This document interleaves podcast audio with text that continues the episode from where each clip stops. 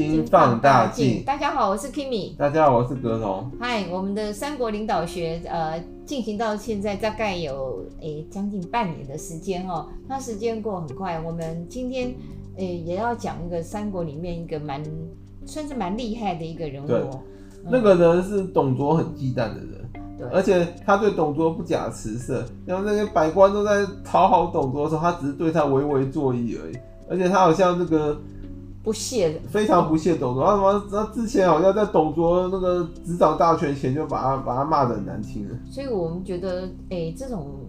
不不畏权势敢直言不讳的人，我觉得真的很不容易。而且这个人还蛮有军事能力，而且重点来了，董卓还不敢杀他，可能人望太高，说董卓只敢只敢把他那个打列为黑名单，列为黑名单打去一些清清闲的职位，然后那个可能可能你看董卓那么暴虐的人都不敢随便杀他，你看他其实蛮有一套，嗯，真棒。他只是稍微短命了一点。是他到底是谁嘞？我们今天要讲的是盖勋。盖就是盖是那个那个覆盖的盖，对，覆盖盖。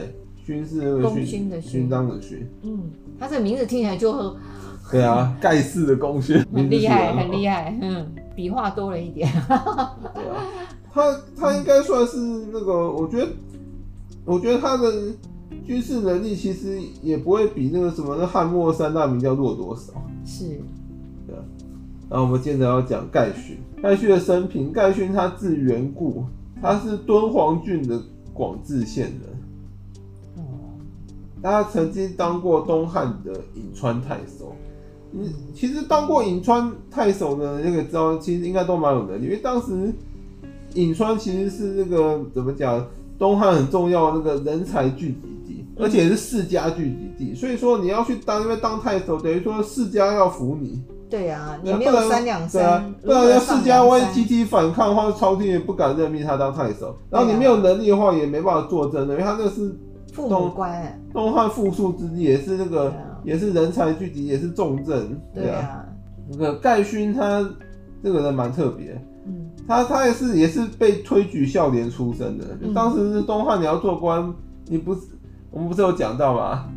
你这个对啊，通常很多都是被举为孝廉。不过他们举孝廉也不是乱举的，我发现他们举的都还不错，对不对？不像我们有的那种八行书是乱推荐的啊，明明那个这草包也可以把它推荐为什么什么的。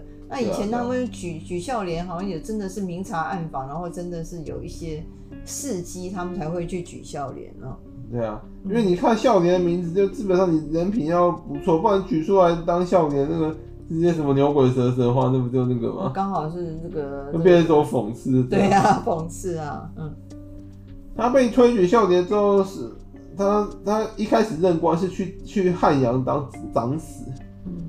然后当时的当时汉阳也是在那个什么，怎么讲？就是那个就是那个嘛，那个。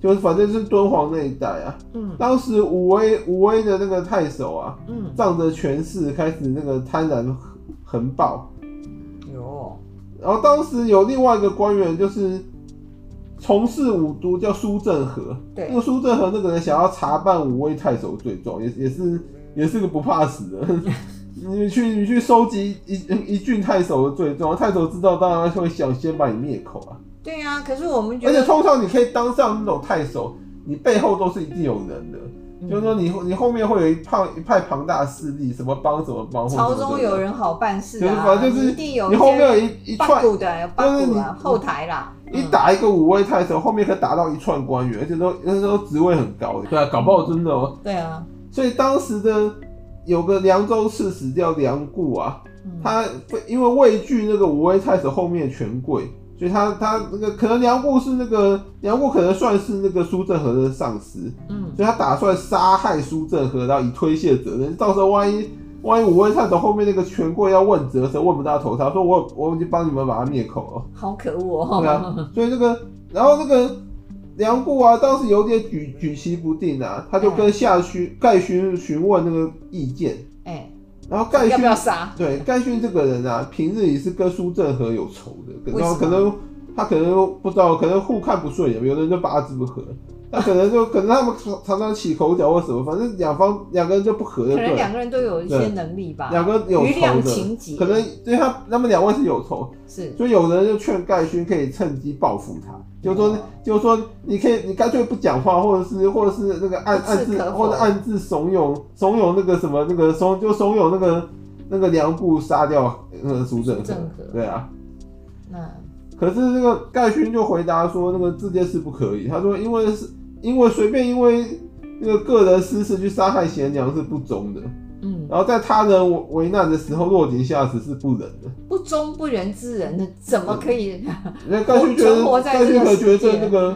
这这种举动不符合他不符合他的那个就他的原则。那我觉得盖勋这个人也很、啊、很厉害，他可以把公私分明哎。对啊。哦，不以私害公。对，后来就很多人对，后来很多人就很那个很赞赏他说不报私仇。对啊，这个人这种人不多哎，很多人都耿耿于怀哇，哎你好小子，你终于落到我的手上，我今天非怎么样怎么样不可这样，可是他不会哦。他还劝他的上司不要去杀害贤良。古代也有这种人啊，那个齐奚就是啊。哦。他们内举不避亲，外举不避仇。是是是。对，因为他其实也是啊，那个不然的话，不然正常人怎么会推举自己仇人？所以说盖勋呢，不止没有落底下，他还劝梁顾说不要杀害苏正和。嗯。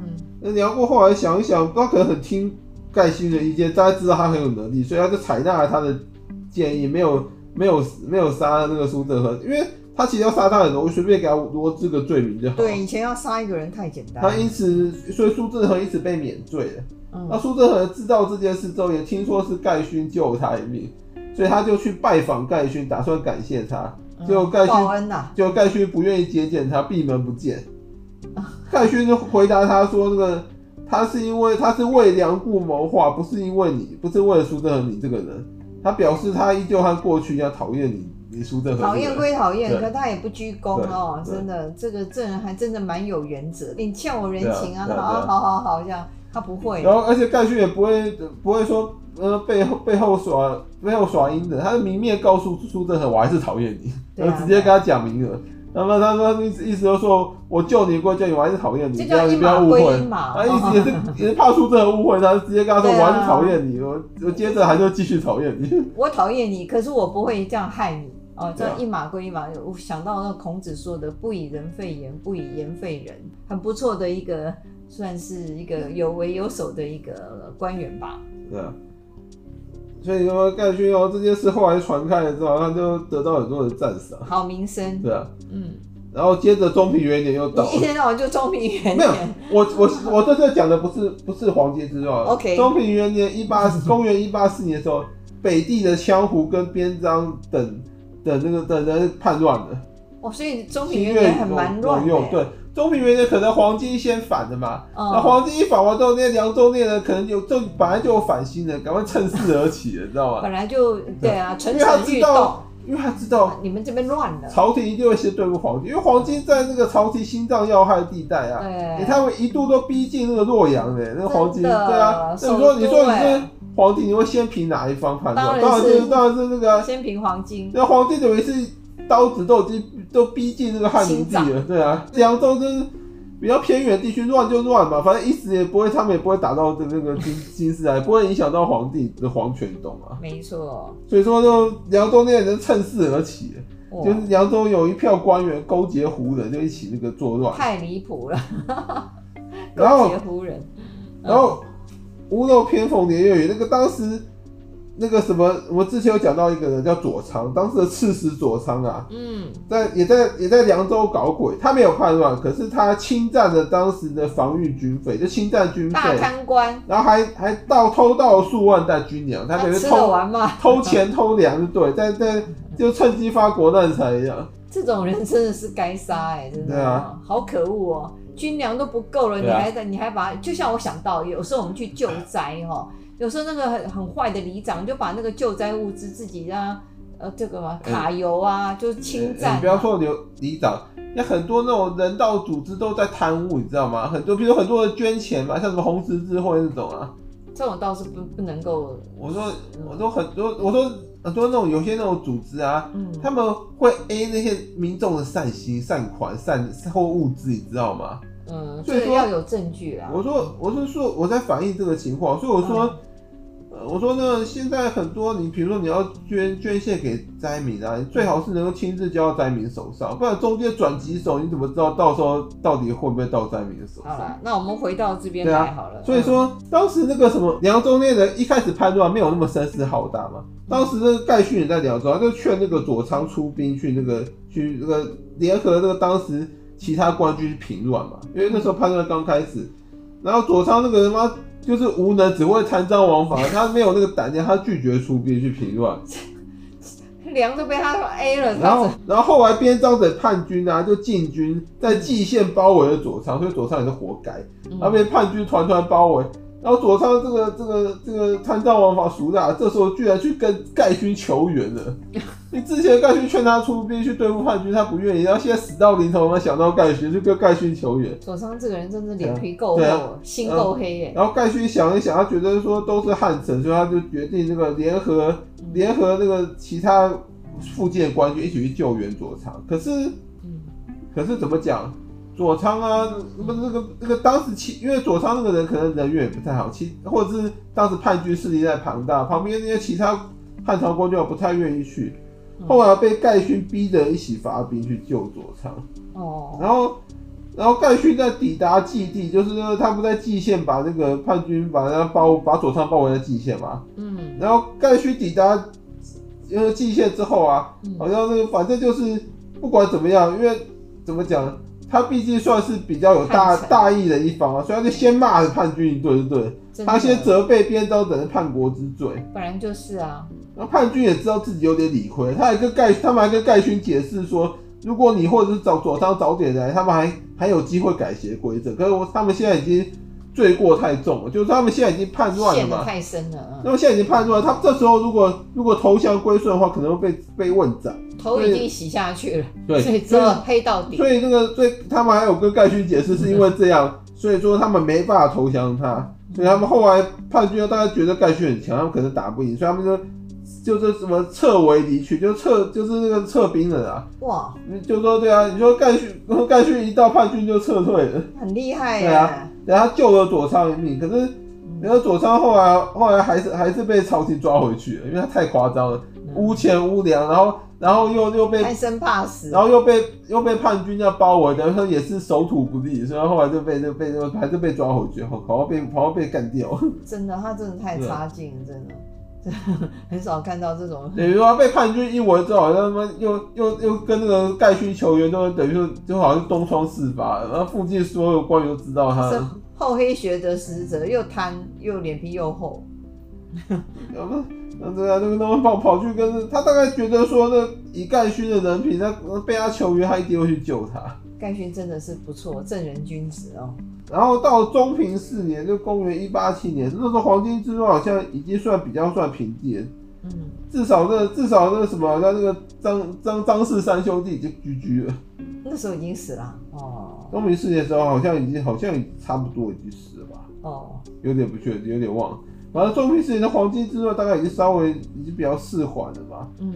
然后公元一八七年的时候，当时当时的私立校尉张温，张温这个人蛮有名，他就举荐了盖勋任京兆尹，京兆尹蛮大的，有点像他妈现在什么北京市长那样。对，京兆尹。台北有一个那个，就有点像台北市长那样，反正 台北有个餐厅就叫金兆尹，首都市长也是。对啊，他就是卖吃的，叫金兆尹。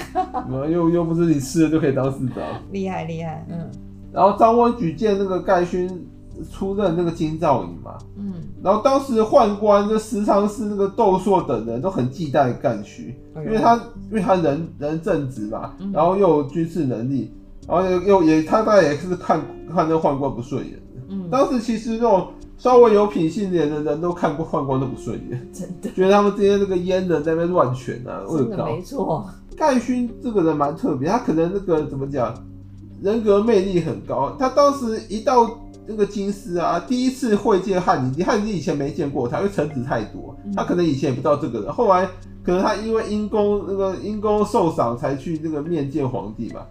然后汉灵帝一见到之后，跟他交谈之后一见如故，哎，然后很欣赏他，然后一朝想把他长留宫中，随时请教请益一样。哇！然后当时宦官就很忌惮，觉得他会不会会不会夺取了那个夺取会不会夺取了他们的宠幸，而且。盖勋那个人好像感觉就悬在他们头上的刀子，宦官觉得很很危险，所以当时千万不可啊！所以当时张温一张温一推荐那个盖勋当金兆尹之后，汉灵帝本来在犹豫，那宦官都怂恿汉灵帝批，赶快去，对对，赶快把他调离，不要在宫中。所以因此汉盖勋就被任命为金兆尹。可是宦官把把盖勋调到调去当金兆尹之后，还是害到了自己人。怎么说？当时的当时长安令就是也是一个蛮大的官嘛，当然叫长安城的。当时长安令那个有个有个长安令叫杨党，党派党。杨党的父父亲应该是义父啊，是当时的中常侍，也也是也是那种也是宦官。对，对啊，当时的宦官职位很多都叫中常侍。嗯嗯，所以我不懂为什么现在那些党派都要弄中常委，让人家觉得好像宦官在开会。不要乱讲，你这指桑骂槐。中常表示他很他很接近合力，权权力核心。对啊，可是可是那个可是中常让人想到宦官了。哎呀，你想太多了。中常是嘛。嗯。哇，以前宦官也常常有义子。哦，他虽然不能升，你也不要小看那些宦官，这些宦官很多还蛮蛮有能力，蛮有。当然，当然，除了郑和之外，你说那些宦官如果活在现在，跟那些中常委那个官斗，我我赌宦官赢的。哎呦，中常委很多都都没怎么。啊，他们特别会斗，因为他们要在那种宫中能够崛起。对啊，对啊，对啊，对。那不容易耶。所以说，当时那个杨党的。长安令杨党的义父是中常侍，就是宦官嘛，应该也蛮大的。杨党就肆无忌惮，在开始贪污了。想说我有八股，我有。然后被金兆尹盖勋查到，因为长安令可能也归金兆尹管的。对。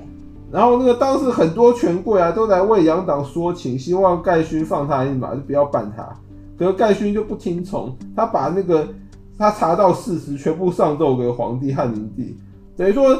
因为案件等于被他闹大了，他呈到皇帝手中嘛，嗯、然后案件等于牵连到杨党的父亲，嗯，然后这个那个汉灵帝收到这个这个上书之后，因为是盖勋存的，他可能很很重视，对。然后他看了一开始觉得很火大，因为汉灵帝其实算是蛮爱钱的皇帝，嗯、你贪污好像在贪他的钱，对啊，然后汉灵帝觉得全国家钱都我，你居然敢 A 我钱，太太过分了，啊、所以汉灵帝诏令要严办，嗯，然后那什么。盖勋元因此而威震京师，因为他连那个那个宦官的义子都敢办，而且长安力还蛮大的。哎、欸，而且他，我觉得他不鸟一大串权贵，但可能他们都是可能官官相护啊，权对啊，有权势的人帮有权势。可是我也觉得有点好奇，就是说像这种奏章哦，他们宦官还没有大胆到把它盖掉、盖牌，不让那个皇帝看。以前有的宦官已经无法无天到，所以可见看不到，所以我才说汉灵帝是东汉末年最后一个掌实权的皇帝。就是他虽然重用宦官，也也重用外戚，可是他把权力都握在手上，没有人敢那个，没有人敢夺他手上的权，你知道吗？所以汉灵帝其实也也是稍微短命一点，他因为他不死的话，什么什么诸侯啊，什么。什么什么什么什么什么什么谁，大家都不敢轻举妄动，外外族啊什么的，他们都其实头脑还算清楚的一个人。所以说那些时常是可以看到奏章，他应该不敢盖奏章，不呈给汉灵帝。盖牌啦，对，那么汉灵帝那个万一被他发现不得了，那可能会可能会被他血洗，对对。所以说这这个宦宦官其实可以知道他上了什么奏章，可是那个还是要呈上去给给那个老板看的。对啊对啊。对啊，而且说真的，他他这个上书还好，他他就他又不像腹泻，腹泻开地图炮把所有的宦官都骂，他只是他只是骂的杨，他只是这个打到杨党的父亲而已，对，他没有打地图炮打所有宦官，是是是，连那个连腹泻那个那个奏章，你看后来他把宦官骂成这样，后来还换汉灵帝还不是看到，对他也没有处理他，啊，那个宦官也不敢说不呈上去，嗯，对啊，所以说。后来到了初平二年一百九十一年的时候啊，盖勋、嗯、死了。盖勋蛮蛮惨的，他可我在想，他他得了背创，嗯，背背曲就背部可长瘤，后来发作而去世。可可能那个那个病有点有点像他那个病有点像范范增的，范增不是后来也是背部长。以前好像常常有人这样子哎，那、嗯、为什么背长长那个疮就会死掉。以前古代医医学没那么发达，哦，他们用用那可能没办法开刀，除非除非找华佗那种等级，华佗可能可以开，是吧？其他一般医生可能无法帮你治理。啊，他英年早逝，哎，才五五十多一点。然后盖勋又不是皇帝，可能一时也找不到名门医帮他治，嗯、而且怀疑他那个被被取可能。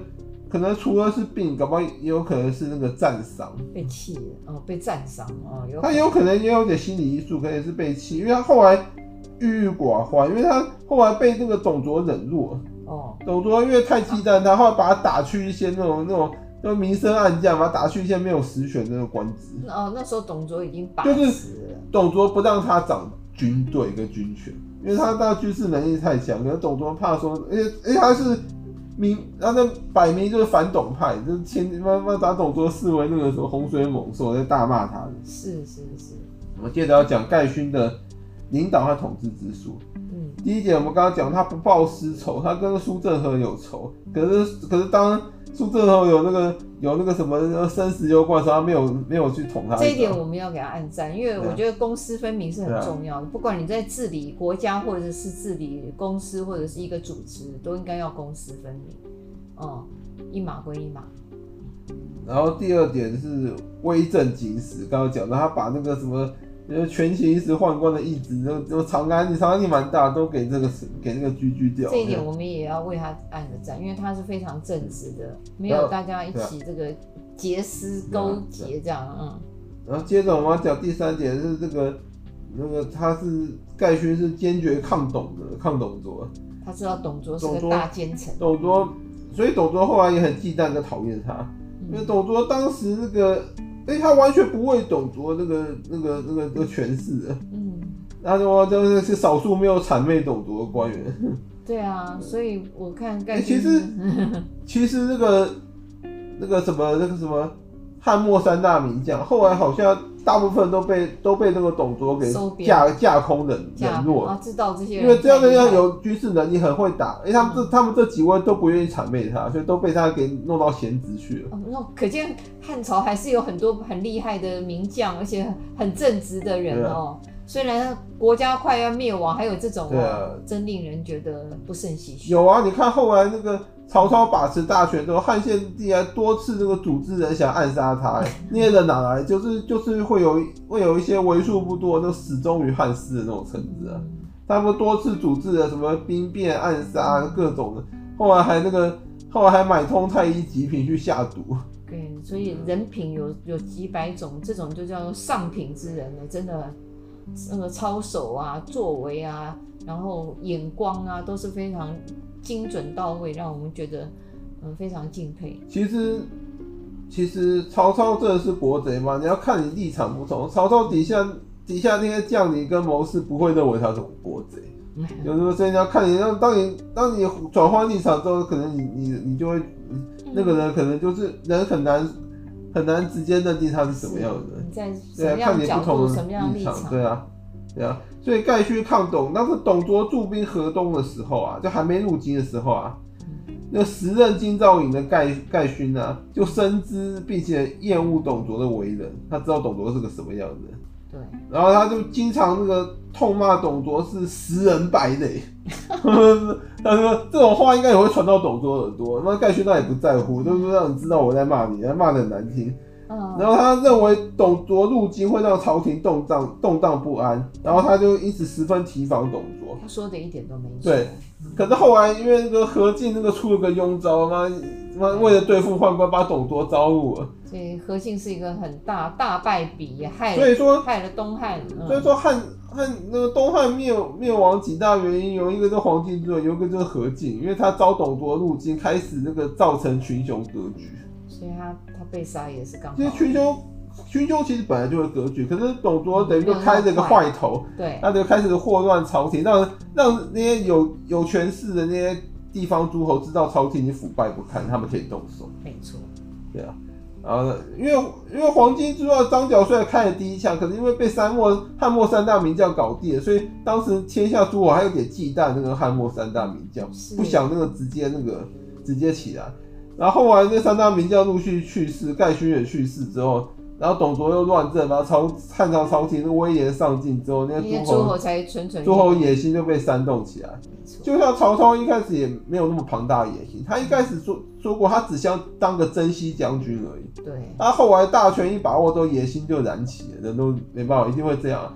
你说丰臣秀吉最早他可能也只是想要当当那个什么信长的那个亲信而已。对。那后来那个后来当了大名，的野心才被燃起，想要。当天下的执掌整个日本，对啊，这个就是时势吧，哦，时势就是环境会改变。那你说德川家康当当人质的时候，他会想到以后会执掌天下，那时候可能没那么大野心，那野心都是随着自己的地位一起攀升的，还有自己的立立场跟环境各种的因素造成。对啊，然后因为时间关系，我们就讲到这。好的，好，谢谢大家，拜拜，拜拜。